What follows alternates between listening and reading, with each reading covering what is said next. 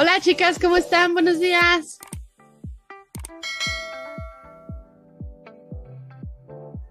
Vamos a hablar de las mujeres que tratan mal en puestos de poder, que tratan mal a otras mujeres. ¿Sí? ¿Por qué será? Casi, casi no es una realidad. Ah, ya, está, ya estoy lista por acá. Sí. ¿Me quedo aquí en mute normal o como?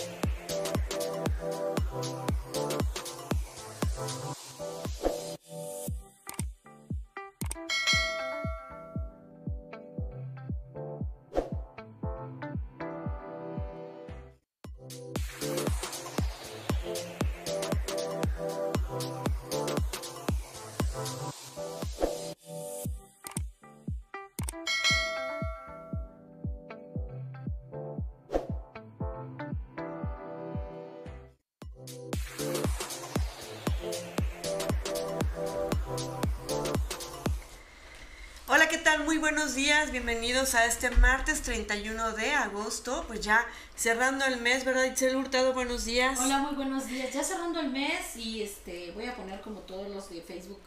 Bienvenido mes de septiembre. No sé por qué lo ponen, pero estábamos comentando que algo pasa. No, ya se están despidiendo del mes de agosto, que fue Pero grandioso, por que favor, el mes de septiembre. Porque fue el mes también de nuestra productora, porque este mes Ya se nació. acabó el mes más bonito del- del año. Y, y, el, y el mes de septiembre es bienvenido con los temblores. Oye, a mí me da Ay, mucho no. miedo. Es increíble, ¿verdad? Sí, no, no, así es que no nos alborotemos tanto y Así es. Y pues bueno, estamos desde la ciudad de Comitán de Domínguez, Chiapas. Estamos a 18 grados centígrados. Hoy sí pinta para estar soleado. Ayer estuvo como lloviendo todo el día, estuvo triste. Eh, bueno, yo viajé, Yo no sé cómo estuvo el resto del día aquí. pero- lo vi romántico. Ah, lo viste romántico. Ah, Eso es lo bueno de tener unos ojos y una, y una perspectiva positiva. Enamoradiza. Una perspectiva positiva, claro. Y va a estar soleado parcialmente el día de hoy. Se esperan algunos chaparrones, pero la máxima va a ser de 25 grados centígrados. Y bueno, como siempre, vamos a empezar Factory News de una forma diferente con nuestra, eh, pues, nuestra colaboradora el día de hoy, Magu Jasso, nuestra amiga y compañera aquí en Factory News con su sección. Y ahorita vamos a un pequeño corte para presentarla. Las mujeres exitosas también sienten.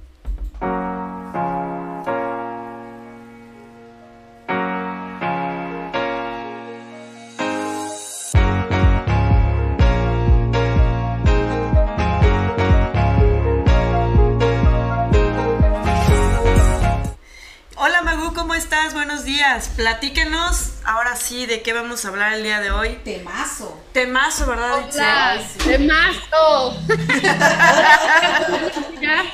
Porque Buenos días a todos, también al público que nos está viendo, que se está conectando. Recuerden que pues todos los martes a esta hora pues empezamos a hablar de algo muy importante porque las mujeres exitosas también sentimos y vamos pasando diferentes situaciones que es el espacio para poderlos hablar, para poderlos analizar y por supuesto anécdotas que a todos y más a todas nos han pasado. Entonces, eh, en el día de hoy vamos a platicar ahí de un tema que no sé por qué se da y lamentablemente se da, pero ocurre, que es las mujeres en el poder tratan mal a otras mujeres. No sé si les ha pasado, si han visto por ahí. Este, Y es, entiendo que la parte de jerarquía y la parte de, de liderazgo para todos, hombres y mujeres, conlleva retos. Y esos retos, por ejemplo, es el manejo del personal. Pero ¿por qué de mujer a mujer puede haber un poco más de, de saña o, llamémoslo así, un poco más de encaje para ciertas cosas, ¿no? Hablando con especialistas y psicólogos, porque la verdad es que la respuesta tampoco yo la tenía, pues me decían que mucho tiene que ver, por ejemplo, envidias, que sí somos eh, un género que a lo mejor entre hombres es como de, ah, ok, ¿no? Y a lo mejor si no se caen bien, simplemente no se meten. Y en mujeres les causa envidia todo. Si eres feliz, todo. Si eres mejor, eh, cómo, te vistes, más bonita. O sea, hay esta envidia, detrás de esa envidia hay una inseguridad, que esa es básicamente una cortina de humo que se esconde dentro de todo este tema, ¿no? Lo que es la inseguridad y también un miedo, que obviamente también es inseguridad, a que le quites el trabajo. Esta, eh, esta envidia, esta inseguridad, este miedo tienen mucho que ver también a que si te ven potencialmente eh, fuerte, pues obviamente tienen miedo a que llegues a su puesto, porque además nos ha costado como género llegar y llegar a escalar a, a ser eh, liderazgos, a ser jefes, que tienes miedo a que te lo quiten. Eso puede ser consciente o inconsciente, lo que un poco me explicaron, pero eh, ahí se esconden diferentes formas de maltrato que no hay que dejarlos pasar, ¿no? Que uno es esta parte eh, de exigir más cosas, pero de una forma no adecuada, ¿no? no, no respetuosa, otra que te exigen y te exigen y te exigen y esconden este Em, este discurso en el no, es que obviamente yo quiero que seas mejor, ¿no? Entonces, ¿qué es lo que sucede? Que desmotivas, ¿no? A la persona con la que estás trabajando y en segunda hay una competencia, por así llamarlo, que se empieza a generar y evidentemente el ambiente laboral empieza a cambiar. Entonces, no sé qué opinan y si les ha pasado, pues que también me cuenten sus experiencias y pues yo te puedo decir que en la mía, lamentablemente, pues sí, sí ha ocurrido y eh, de repente pues no puedes dejarte, ¿no? Entonces, de manera también respetuosa, marcas tu lugar y dices, ¿sabes qué? Con educación, no me hables así, con atención podemos llegar a cualquier cosa y la verdad es que me ha funcionado, aunque me molesta un poco que me lleven al límite, porque no suelo ser así, ¿no? pero también he aprendido con hombres y mujeres, liderazgos por igual, a que tienes que marcar tu territorio de respeto y sobre ese respeto ir. Y del otro lado, de la parte del liderazgo, sí te puedo decir que me acuerdo perfectamente que una vez a una, a una reportera, ¿no? Le comenté, le dije, oye, ¿por qué no hiciste tal cosa? No, pues es que me dan cólicos, tengo cólicos, ¿no? le dije, te voy a decir algo, creo que está bien padre irnos a dormir pensando, hoy no fue mi mejor día y, y aún así hice la mejor nota, ¿no? Entonces como que motivar un poco para tampoco eh, generar este ambiente ni de terrorismo laboral, ni de, ay, te voy a regañar, pero también como de plática, de qué te pasa si cuéntame lo que te sucede y vemos de qué manera lo podemos mejorar. Y creo que llevamos una buena relación entonces creo que me ha funcionado por ese lado. Entonces no sé qué piensan ustedes cuando han sido jefas o eh, cuando han tenido una jefa mujer. Bueno, yo siento que, que desde el punto de vista de hombres, cuando un hombre es jefe, normalmente siempre no le das la importancia a la mujer porque la minimizas, le dices, bueno, ella nunca va a llegar a ser algo este, parecido a mí, no significas competencia para mí. Cuando eres jefa, posible este hay esa, esa competencia porque tienes las mismas armas, las sientes al parejo tuyo y hasta con más talento, por eso buscas un poquito pisotear el, orgullo o, la, pues, las ilusiones para poder este eh, ¿cómo se dice? neutralizar a tu enemigo de alguna manera y eso este, también está muy mal porque pues, las mujeres nos debemos de apoyar, nos debemos de dejar de competir entre nosotras y poder este, eh, pues encauzarnos, ¿no? Pero ese, existe el temor, como dices tú, de que mm, ¿cómo va a ser ella mejor que yo cuando a mí me ha costado tanto trabajo llegar, porque a las mujeres nos ha costado tanto trabajo llegar a donde estamos y que nos respeten como mujer, como profesionista y como jefa, ¿no? Bueno, yo te voy a decir que la experiencia que tuve fue, efectivamente, tú sabes, Magu, viviste, lo viviste conmigo.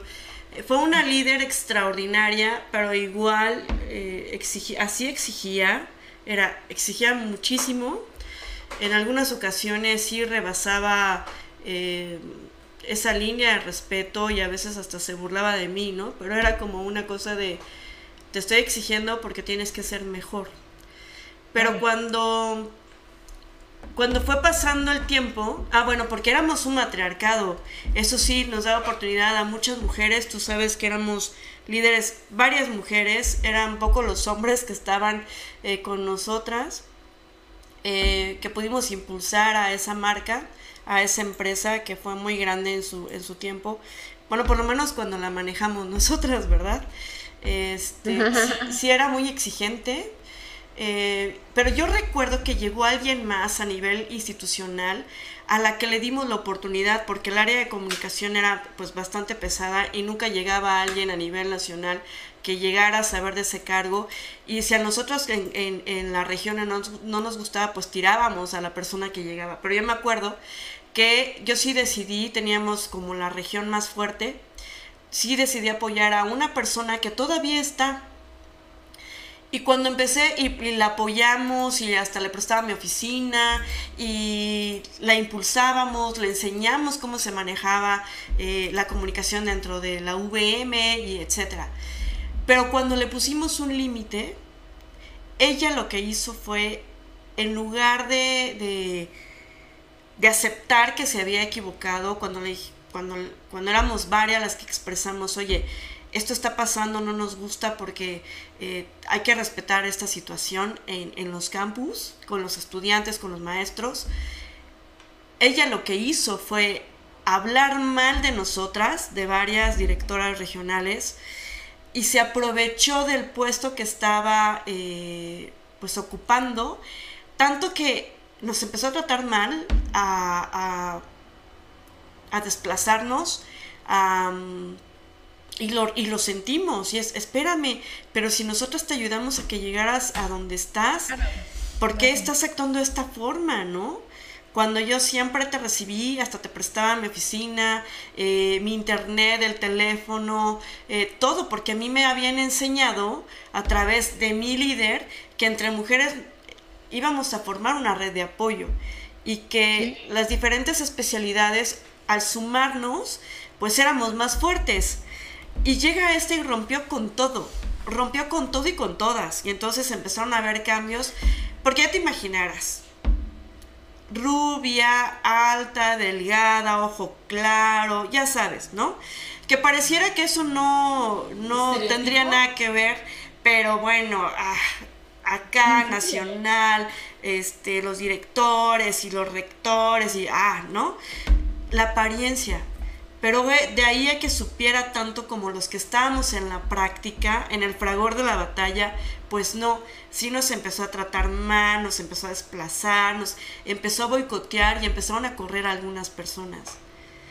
Y eso no. O sea, mientras que les sirves, ahí estás. Pero les dejas de servir o le haces una observación y ufa, no. Acaban contigo, ¿no? Y la Porque vemos al punto de que se ven amenazadas. Porque ah. sabía que es inseguridad de ella. ¿Se ven amenazadas o...? Sí es, sí es inseguridad. Más bien todas las características de rubia, alta. Ah, pero se aprovechaba... Se aprovechaba de eso porque empezaron a llegar hombres. ¿Es inseguridad y entonces Y entonces se aprovechaba de su belleza. ¿Sí me explico? Eso no debería pasar en las empresas pero se aprovechaba de su belleza y así convencía a los que estaban arriba y entonces corrieron a varias personas que a mí se me hacía injusto. A mí no me corrían porque tenía una líder bien posicionada y bien fregona, ¿no? Fue hasta que le llegó la enfermedad que las cosas fueron cambiando, pero este a mí me quisieron correr varias veces y no pudieron precisamente porque mi líder no lo permitía. porque pues trabajábamos. Y pues trabajábamos un montón, ¿o no, Magu? Muchísimo, la verdad es que hay una frase que me encanta que dice trabajo mata grilla y la verdad es que cuando sabes, hay otra que me encanta que dice te pagan por lo que no tanto por lo que haces, sino por lo que sabes. Y entonces la mejor manera, o sea, a mí algo que me molesta es que tachen a la mujer y ahorita voy un punto a eso de lo que dices, porque seguramente esta mujer tal vez se aprovechaba, pero esto mismo hace que de repente los hombres se piense que eh, por ser bonitas, una de dos, o no somos capaces, o vas a utilizar esa belleza para escalar. Habrá quien sí, ahí yo no me voy a meter porque si hay casos, ¿no? Pero este, la verdad es que habemos mujeres hermosas y exitosas, ¿no? Que no tiene que ver una con la otra porque te ha costado llegar. Eso sí. Y mucho. Y al final. Sí, trabajo Y al final de cuentas, eso es lo que importa. Y me recordaste un tema del que ya vamos a abordar la próxima semana, que es cómo una mujer puede tener aparentemente la belleza, ¿no? O ser guapa, o tener eh, diferentes talentos. Y lo que me ha llamado la atención cuando he abordado a estas chavas, ¿no? Sobre todo ya cuando me tienen un poco más de confianza, de confianza, y sas me cuentan sus inseguridades y que aunque entre más guapas, más, inseguras.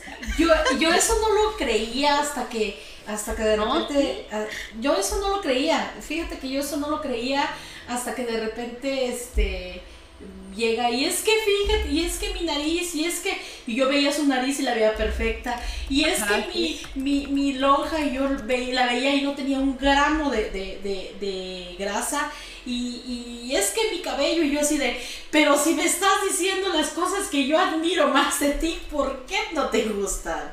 ¿No? Y es que mis dientes chuecos, no los tienes chuecos, no lo entiendo. Sí, y hablaremos un poquito más de eso al, al fondo, pero ahorita lo que dices de, estas jefas eh, o que escalan al poder, mujeres que se puedan aprovechar del físico. Oye, sí. Pues si se aprovechan del físico es porque el talento es escasa, ¿sabes? Porque hay una inseguridad ahí de, de, de talento. O deja eso, que, se aprovechó de nosotras porque le dimos la oportunidad, la, le abrimos la puerta, le enseñamos por dónde y una malagradecida de verdad una malagradecida. Cuando le, hicimos una observación directamente, porque así nos enseñó ser Lupita, muy directas, este, oye, es que no puedes estar organizando a cada rato y no podemos estar este, quitándole las clases a los estudiantes para que vayan a este evento o para que, ¿no? O para que vayan a esta conferencia. No puede ser a la hora que tú quieras. Esa fue la observación. O sea, tienes que respetar los tiempos, porque los estudiantes vienen a estudiar, ¿no? Uy, no, bueno, se indignó, no tienes una idea. Y nosotros así como que, te consta que cada evento que hacíamos, bueno, a mí me tocaba echar desmadre, ¿no? Llevar los conciertos y todo, pero era después de clases, no era durante las clases. Y entonces, em, llevar marcas políticos y eso, pues sí, nos daba más renombre, pero pues ustedes tenían como el objetivo de estudiar, aprender. Y sí, sí, pero no a cada rato, ¿no? Y esa observación, bueno, a mí me costó que me dejara de hablar, que ya no me tomara en cuenta, que me avisara a las juntas institucionales al cuarto para la hora. Y pues ya sabes, ¿no? A mí no me va a ganar porque, ah, bueno, sí, en una hora, y ya sabes, en México, ¿no? Corriendo para llegar a la junta, porque no me iba a ganar, pero de verdad ese maltrato, ya que se sentía poderosa, no se vale, no, no se vale. A diferencia de, de, de Lupita, una gran líder, que efectivamente lo que hacía era ponernos retos en las que decían, es que ustedes tienen un pedacito, cada uno tiene un pedacito de mí. Y entonces así trabajábamos y nos ponían más retos y cada vez más altos, pero ahí nos impulsaba y era un matriarcado y, la mayoría éramos directoras y entonces era un gran reto poner en, en alto pues la marca y era un orgullo para nosotras tenerlo tan alto también, ¿no? A mí me gustaría poner sobre la mesa algo con lo que empezaste y que desde el principio quería decirlo, y es que eh, con quienes hablaste nos comentabas que te hablaban de que las mujeres somos un género como con más envidia, como que... Sin embargo, desde los estudios sociales se ha demostrado que no es tanto el género, sino la educación. nos han criado para que mujeres juntas ni difuntas, nos han criado para que veamos a la otra como competencia porque es más bonita, porque es más inteligente, porque es más alta, más chaparra, más flaca, más gordita. Y siempre somos competencia y la competencia es justamente ganar la aprobación masculina. Entonces, cuando ya no te quedan herramientas, tu educación te dice que entonces tienes que ser la más bonita y la más simpática y la más agradable para con los hombres para ganar poder, porque quienes tienen el poder realmente en la estructura social patriarcal son los hombres. Entonces llega el punto en el que llegamos a masculinizar nuestras actitudes, a actuar como ellos actúan con nosotras, actuar con o sea, siendo déspotas, siendo groseros, siendo cortantes, bloqueando, porque esas actitudes masculinas son las que a ellos los llevaron al poder, dejándonos a nosotras fuera. Y la competencia seguimos siendo nosotras. Y, fíjate una cosa, Magu, justamente hace ratito que diste el tema, busqué rápidamente en mi celular y puse la palabra mimetizar que es eh, ponerte al color de la misma forma o del mismo, del mismo color, del mismo tono. Y entonces me quedé pensando, pero se desvió un poquito el tema, de que nosotras las mujeres vemos que no podemos, o sea, que no podemos competir, o sí podemos competir, pero no, no, no, no, nos han enseñado tanto a competir con los hombres que nos tendemos a mimetizar con los hombres, con ellos me pasa algo personal, muy personal conmigo.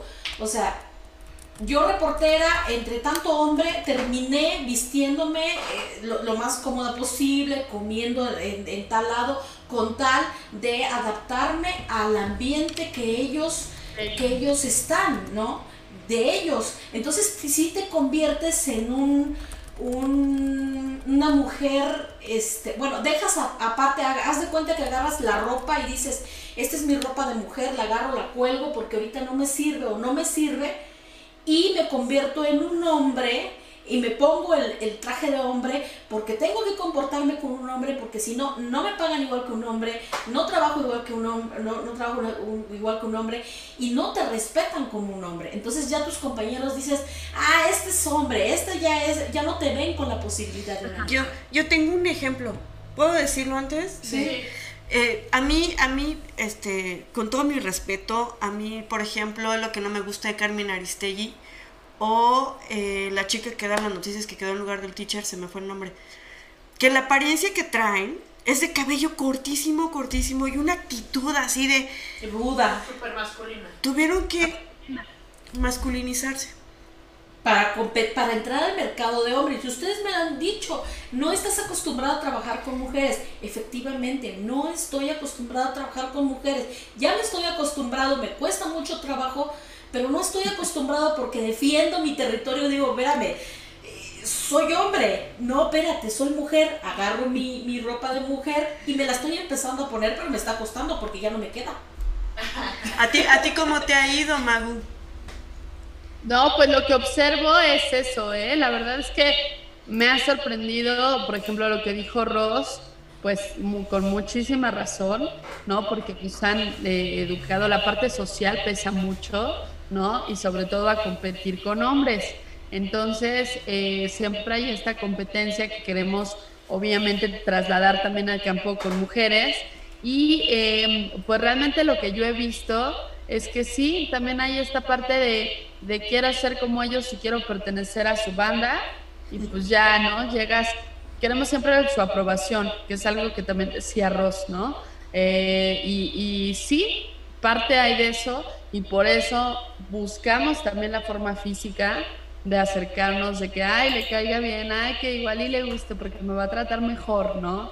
Este, y, creo que el mensaje que tal vez quiero eh, que, que se queda muy claro es, tener liderazgo para todos es complicado, pero tenemos que tratar de ser humanos, ¿no? Creo que si partimos de ser empáticos, de ser humanos, ¿no? Por eso somos seres humanos.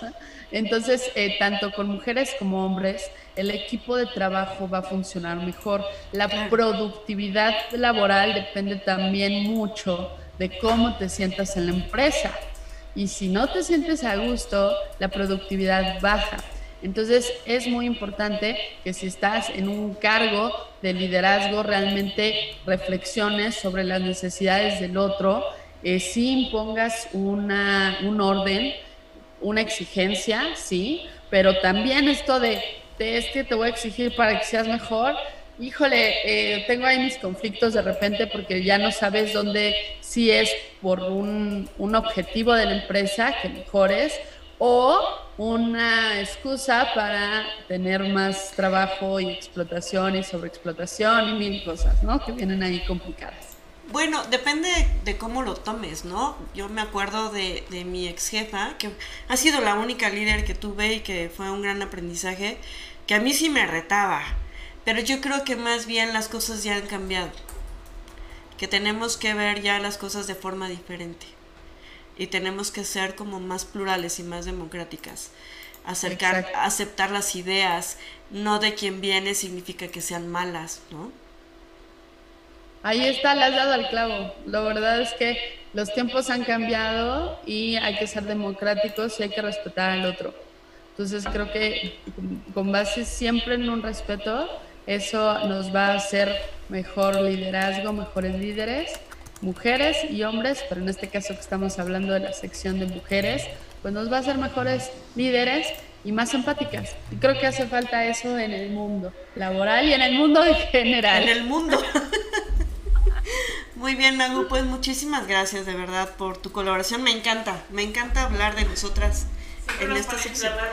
Ay, sí, nos dejas. Bueno, Y la frase de hoy fue empatía.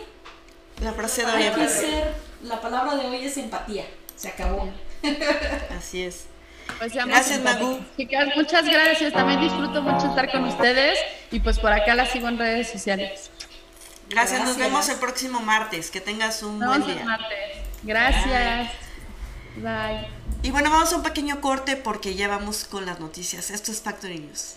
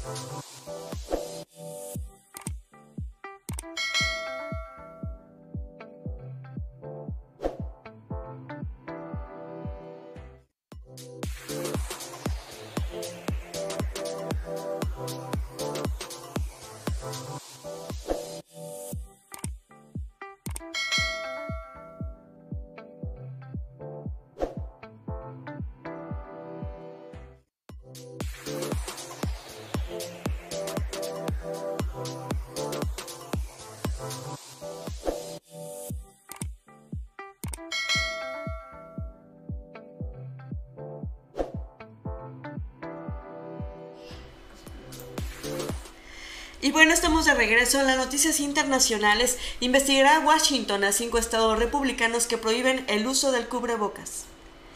Comité de COFEPRIS da opinión favorable a vacuna anticovid Abdala. AMLO, puedo irme ahora y sin problemas de conciencia. Suspende Instituto Nacional de Migración a dos agentes tras agresiones a migrantes en Chiapas. Avanza proceso para liquidar a RSP y a Encuentro Solidario. Han asesinado a 334 niñas y mujeres. En las noticias estatales solicita la Comisión Nacional de Derechos Humanos medidas cautelares para proteger a migrantes en Chiapas. Se supera el 50% de vacunación en varios municipios de Chiapas. Desmiente Monreal que sea mediador con la CENTE en Chiapas. Baja positividad en embarazadas, eh, Secretaría de Salud. A clases casi 1.800.000 alumnos. Estas son las noticias.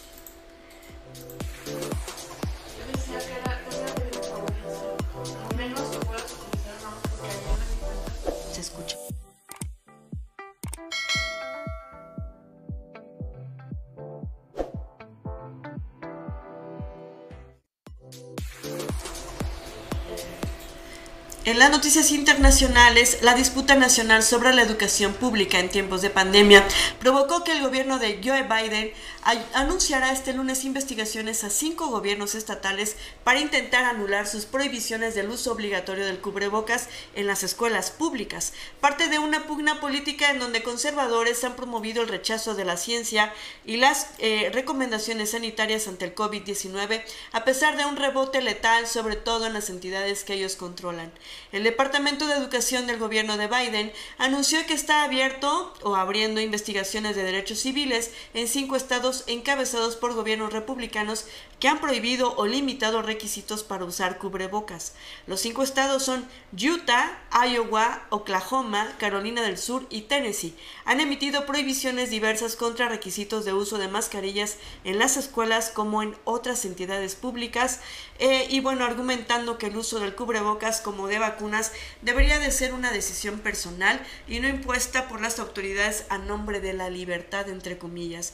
El Departamento de Educación, el cual no controla las escuelas públicas del país, ya que están bajo autoridad local y estatal, afirmó que está investigando si estas políticas estatales violan leyes federales para proteger a estudiantes con discapacidades, incluyendo condiciones médicas, pero en los hechos es una respuesta estratégica de Biden contra líderes republicanos que están usando a las escuelas y el retorno a clases presenciales como un campo de batalla político-electoral. Así las cosas en Estados Unidos.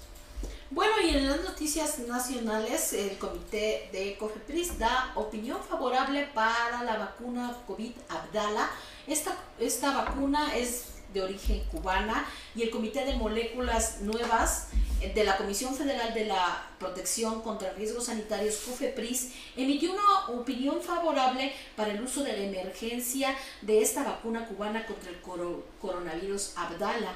El biológico es elaborado con la proteína recombinante del, del dominio de unión al receptor del virus SARS-CoV-2 y es la primera vacuna de origen latinoamericano que pues la Comisión de Moléculas Nuevas, el Comité de Moléculas Nuevas da su visto bueno para que siga el, eh, pues este trámite para que la COFEPRIS emite el registro de uso de emergencia de este biológico que es muy importante ya que pues existen tres, tres vacunas de origen cubano que están pues en esta pugna por este, entrar al mercado y sobre todo por, por estar en México y es una buena noticia también para los latinoamericanos que tendremos nuestra propia vacuna con esta nueva cepa.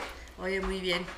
Y bueno, fíjate que nuestro presidente de la República, Andrés Manuel López Obrador, pues dijo que se puede ir ahora y sin problemas de conciencia. Recomienda a sus adversarios leer a la mitad del camino, que expresó ayer que no se van a aburrir ni a bostezar, que les va a gustar, ya que cumple mil cinco días al mando, de los cuales han pasado mil doscientas veinticuatro horas a cuadro. Es tan importante lo logrado en este periodo que hasta podría dejar la presidencia sin sentirme mal con mi conciencia, afirmó Andrés Manuel López Obrador en su nuevo libro A la mitad del camino. Las primeras líneas de su obra hablan sobre el ejercicio de revocación de mandato previsto para marzo del 2022 y se dice seguro de que la ciudadanía votará a favor de que continúe con su periodo constitucional hasta el 2024. El capítulo 2 lo dedica a la política exterior, exterior eh, la sorprendente relación con Donald Trump y la misión. Eh, también Bolivia, que dio asilo político a Evo Morales. En el capítulo 3 expone la relación con la oposición, la prensa, los intelectuales, el conservadurismo, dijo, en las clases medias y bueno, también plantea que nunca olvidemos que los pobres son los más agradecidos y dejó en claro que por muchas razones serán los ciudadanos predilectos de su gobierno. En el capítulo cuarto, que titula El porvenir, aborda temas como la autosuficiencia energética, el desarrollo del sureste del país, el turismo cultural, el estado de bienestar, la paz y felicidad. Y narra también en su libro que uno de los mayores retos de su administración ha sido enfrentar la inseguridad y la violencia en el país y revela que en el proceso de transición el entonces presidente Enrique Peña Nieto le confesó de manera sincera que no había podido resolver el problema de la violencia. La Marina le había cumplido deteniendo a Joaquín Guzmán Loera, pero el ejército no había podido aprender a, a Nemesio Ceguera eh, Cervantes, jefa del cártel Jalisco Nueva Generación. Y bueno, así va narrando en su libro. Y pues bueno, ya estamos, y recordemos que está ya casi en su tercer informe. Así es, si no nos vamos a aburrir. Pues no, es que con el presidente Andrés Manuel Obrador es imposible aburrirnos. No sé qué, va a salir. Habrá que leer su libro. Habrá que ser. Yo sí, ¿lo comprarías? Sí, claro. Yo también lo compraría. Es como obligatorio para saber este parte de la historia. Yo sí lo compraría. Sí. ¿eh? yo sí. La historia la está dejando. La está dejando. Desde su punto de vista. Es una nueva parte de la historia, hasta, hasta la de Peña Nieto con todas sus borradas Sí, también, lo compraría. Claro. que sí. bueno, y buenas noticias, al menos a mí me parecen excelentes noticias que suspendan a dos agentes de, migración tras la agresión a, migrantes de Chiapas. No sé si recordarás que hubo una caravana de movilización de 600 migrantes de este en, pues en el en la caravana durante que hubo durante Andrés Manuel López Obrador donde la presencia de Andrés Manuel López Obrador y que dos eh, agentes del Instituto Nacional de Migración este golpearon a pues a migrantes, sobre todo a, migrantes haitianos, ya no lo estoy confundiendo con hawaianos, y este, ellos dos, estos dos eh, agentes federales adscritos al estado de Chiapas, derivados de la investigación, iniciadas el pasado 28 de agosto por la actuación indebida del en el operativo implementado en la carretera Tapachula-Arriaga, perímetro del, poblado Cruz de Oro, Tuxantán, eh, estos dos este, eh, agentes pues los, los, acaban de suspender gracias a pues a que agarró a patadas a varias a varias personas. Vimos en los videos que agarró a patadas a varios migrantes lo cual establece de manera puntual que la actuación de los servidores públicos del instituto se se sujetarán invariablemente a los principios de legalidad objetividad, eficiencia, profesionalismo, honradez y respeto a los derechos humanos reconocidos en la Constitución, en la ley de eh, que presenta la siguiente ley. Este, la, la, suspensión del operativo se debió a que el pasado sábado, este, para detener a los migrantes centroamericanos que ingresaron al país de, de manera irregular y que pretendían avanzar hacia Estados Unidos, los agentes golpearon y patearon a unos migrantes, sobre todo se ve a una mujer que es pateada de manera salvaje este, y haitiana, se ve este, de origen haitiano y este, de igual manera se presentó ante un comunicado de prensa que ambos agentes federales de migración fueron notificados de manera formal el domingo 29 de agosto. Al mismo tiempo se dio vista de esta determinación al órgano interno de control del instituto para efectos legales que haya lugar. Eh, ya es normalizado que muchos agentes y muchas este, personas de, pues de estas dependencias migratorias han abusado de, de, migrantes y creo que pues se les debe dar un debido correctivo y debe de, de seguirse en conforme a la ley. ¿no? Claro. Además, ¿cuál es la palabra del día de hoy? ¿Dijiste? Empatía. Empatía. Imagínate que nosotros fuéramos migrantes y que nos vamos a otro país que tenemos que no respetan nuestros derechos. Así es, no y sobre todo tenerlo en cuenta que son seres humanos, se ve una mujer siendo pateada agresiva. Y lo, la otra parte que decíamos, en la puerta de enfrente recibimos con aplausos a, a migrantes de cierto país y en la puerta de atrás les damos una patada. Claro. Ah, y sobre todo los afganos que siguen llegando a Es una tendencia terrible que eh, eh, migrantes centroamericanos los estemos eh, discriminando. discriminando, discriminando, les decimos delincuentes, les decimos delincuentes y me recuerda mucho a las palabras que utilizó Trump. ¿sí? Mexicanos, delincuentes, centroamericanos, delincuentes. Sí. ¿Cuál es la diferencia? Pues hay que seguir respetando los derechos humanos, hay que promover el respeto. Y bueno, avanza proceso para liquidar a RSP y Encuentro Solidario. Después de que el Tribunal Electoral del Poder Judicial de la Federación confirmara la cifra definitiva de la elección de diputados federales, que reflejaron que los partidos Fuerza por México, redes sociales progresistas y Encuentro Solidario no alcanzaron el 3% que exige la ley para preservar, para preservar el registro, la Junta General Ejecutiva del Instituto Nacional Electoral aprobó el acuerdo para avanzar en el proceso de liquidación. Durante la sesión se establecieron 72 horas para que los representantes de dichos partidos argumenten lo que a su derecho convenga y les garantice su derecho de audiencia, a fin de que posteriormente el Consejo General del INE apruebe el acuerdo definitivo sobre la pérdida del registro de dichos partidos creados apenas en el 2020. En su última intervención como director de prerrogativas y partidos políticos, Patricio Vallados, pues en días pasados presentó su renuncia con fecha 31 de agosto, o sea, el día de hoy, destacó que los resultados finales confirmaron que los tres partidos se encuentran en el supuesto legal de pérdida de registro. Al respecto, el consejero presidente del, INE, Lorenzo Córdoba, señaló que esta decisión forma parte de las reglas que rigen el sistema de partidos en México, que deja en manos de los ciudadanos la decisión de los partidos que deben existir legalmente. Es un sistema dinámico y abierto que no deja en la autoridad electoral la decisión, sino que pasa por el tamiz de la votación. El acuerdo aprobado forma parte de la legislación vigente que conlleva un conjunto de trámites administrativos. Pues así, perdieron ya su registro. Así es. Bueno, y eh, seguimos con las noticias nacionales. Eh, han asesinado a 334 niñas y mujeres a tres años de alerta de violencia de género eh, que la Secretaría de Gobierno se decretó que en 40 municipios en 40 municipios de Oaxaca, 334 niños y mujeres fueron asesinadas de manera violenta, de acuerdo con el grupo de estudios sobre la mujer Rosario Castellanos.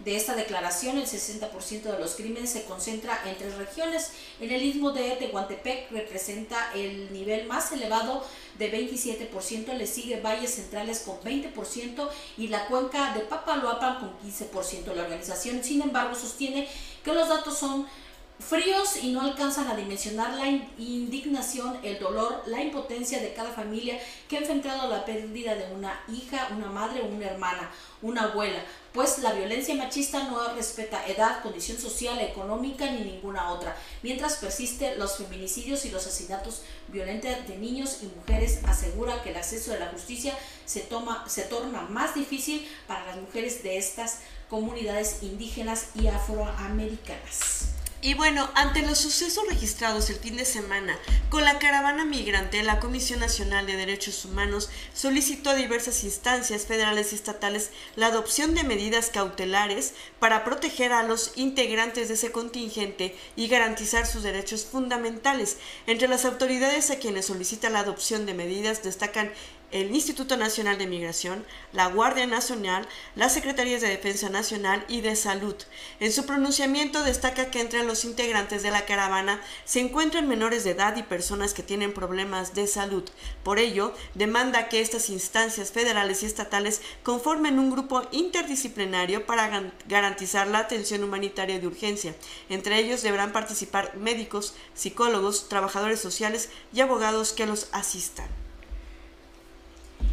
Y menciona la Secretaría de Salud que se supera ya el 50% de vacunación en varios municipios del estado de Chiapas. Recordemos que el estado de Chiapas era el, uno de los estados que llevaba menos vacunación de pues los, a diferencia de los demás estados y entre la labor de hacer conciencia y, los, y el correcaminos que se presentó hace varias hace un mes aproximadamente, ya anunciaron que varios municipios del estado de Chiapas ya se supera más el 50% de población vacunada en, contra COVID-19, por ejemplo, el distrito de la zona de Tonalá liderea la tabla con más de 63% de cobertura le sigue Villa Flores con el 59.90, Tuxtla Gutiérrez con el 52.81 y Pichucalco con el 52.53% por ciento. Este logro es el refuerzo de la suma de esfuerzos de dependencias federales, estatales y municipales y también, ¿por qué no?, por los medios de comunicación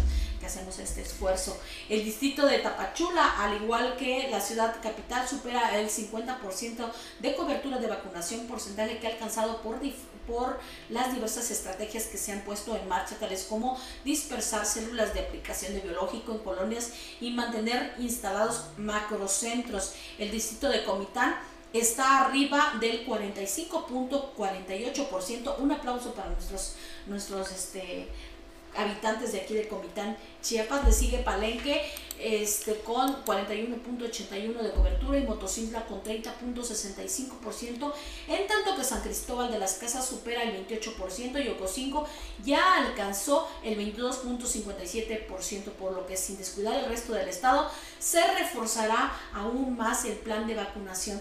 Recordemos, por favor, que tenemos que vacunarnos, cuidarnos, protegernos, mantener la sana distancia y ya el regreso a clases pues ya es una eminencia, así es que eh, mantengámonos este, seguros. Así es, y bueno, pues fíjate que el coordinador de Morena en el Senado, Ricardo Monreal, aclaró que no ha hablado con integrantes de la Coordinadora Nacional de Trabajadores de la Educación en Chiapas, ni interviene en la solución de ese conflicto magisterial como lo asegura uno de sus dirigentes y se trata una vez más, sostuvo, de alguien que usurpó su identidad. En conferencia de prensa se refirió a las declaraciones que formuló a la jornada en Chiapas un integrante de la CENTE, Fabián Rubalcaba Duarte, quien aseguró que a petición del presidente de la República, el senador Monreal, se comunicó vía telefónica con el dirigente Pedro Gómez el viernes pasado, cuando ese gremio realizaba un plantón que impidió al presidente Andrés Manuel Obrador, López Obrador llegar a su conferencia matutina. De acuerdo con esas declaraciones, el senador Monreal le propuso al dirigente llevar a cabo una mesa de diálogo el 2 y 3 de septiembre para resolver sus demandas, lo que respondió ayer el coordinador de Morena es absolutamente falso. Y efectivamente, Itzel, tuviste esa nota. ¿no? En donde decías que él iba a ser como el intermediario. Y pues el senador, ¿qué crees? Dijo que siempre no. Reiteró que no ha hablado con ningún maestro en Chiapas, ni con nadie en esta entidad, y tampoco interviene en el conflicto y pidió a los integrantes de la coordinadora que no se dejen sorprender, que los engañaron, eh, ya que alguien debe haber suplantado su identidad y ninguno, y bueno, y también fingido su voz. Ándale, pues sí, vamos a ver, ay, pobrecito, ¿no? Pues y bueno, siempre, déjame decirte- así, así ha de haber estado la regañiza. Yo creo que más bien fue un caso de. Dice mi mamá que, que siempre no. pero no, pero a- ayer Monreal también dijo, pidió al fiscal Alejandro Gersmanero que sean atendidas con celeri- celeridad esta parte en la que están usurpando su identidad, ¿no? Y bueno, así Preocuparse porque debería Porque de no va a haber diálogo con la gente, ¿viste? Así es. bueno, entonces, este, pues no sé si es una buena noticia o es una mala o no sé cómo tomarlo. Dicen que hay baja positi- positividad en las embarazadas por el SARS-CoV-2, o sea, el COVID, eh, dice la Secretaría de Salud. En la Secretaría de Salud menciona que informó que Chiapas se posicionó como la entidad federativa que presentó la tasa de positividad más baja en mujeres embarazadas, que fue portadoras del virus, al registrar apenas 15.1 de todos los estudios realizados. Este informe epidemiológico eh, de la semana 33 de este año se detalló que a nivel nacional se han estudiado desde la semana 24 del 2020 a la fecha 82.668 mujeres que estaban en embarazo por perio y de ese número 23.879 salieron positivas y, y perdieron la vida 467 personas.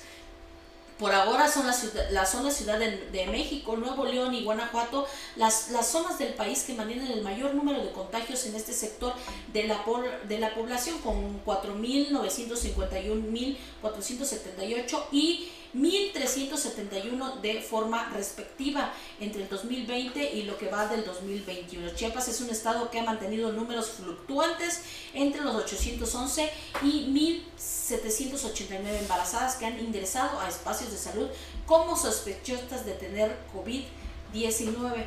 Pues tenemos una tasa baja, pero aún así hay contagios de mujeres embarazadas con este virus y acrecenta, acrecenta el riesgo pues de, de, de, este, acelerarse y ya habíamos explicado, ya tuvimos aquí un especialista que nos mencionó los riesgos de tener COVID-19 en mujeres embarazadas.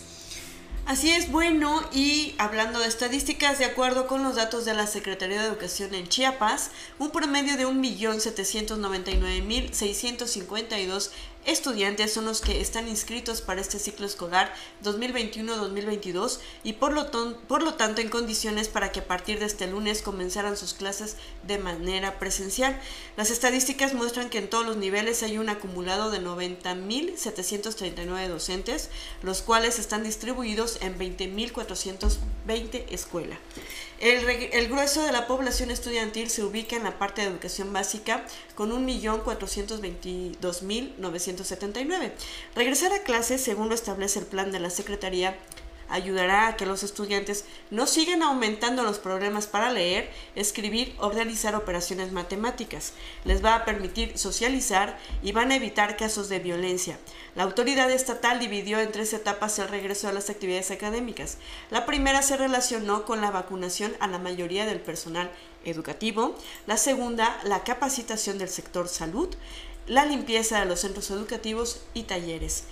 El diagnóstico, fíjese que el tercer punto se vinculó con un diagnóstico que comenzó el 30 de agosto y culminará el próximo 10 de septiembre. Se incluye en esta fase las prioridades en los contenidos, un periodo extraordinario de recuperación y la capacitación docente desde este mes y hasta diciembre. Dentro del compromiso de la autoridad se tiene la entrega de insumos sanitarios en las instituciones, apoyar a 150 escuelas que fueron vandalizadas durante el tiempo que no hubo clases y una estrategia de eh, mantenimiento menor a sanitarios en 2.000 escuelas. Para proteger a los alumnos quedó establecido el uso obligatorio del cubrebocas en las clases y en toda la estancia en la escuela, jornadas de trabajo reducidas, lavado constante de manos y no habrá receso escolar. Se le suma la sana distancia, 1.5 metros priorizar las clases en espacios al aire libre, las puertas y ventanas tienen que estar abiertas y se suspenden las celebraciones o eventos al interior de las escuelas.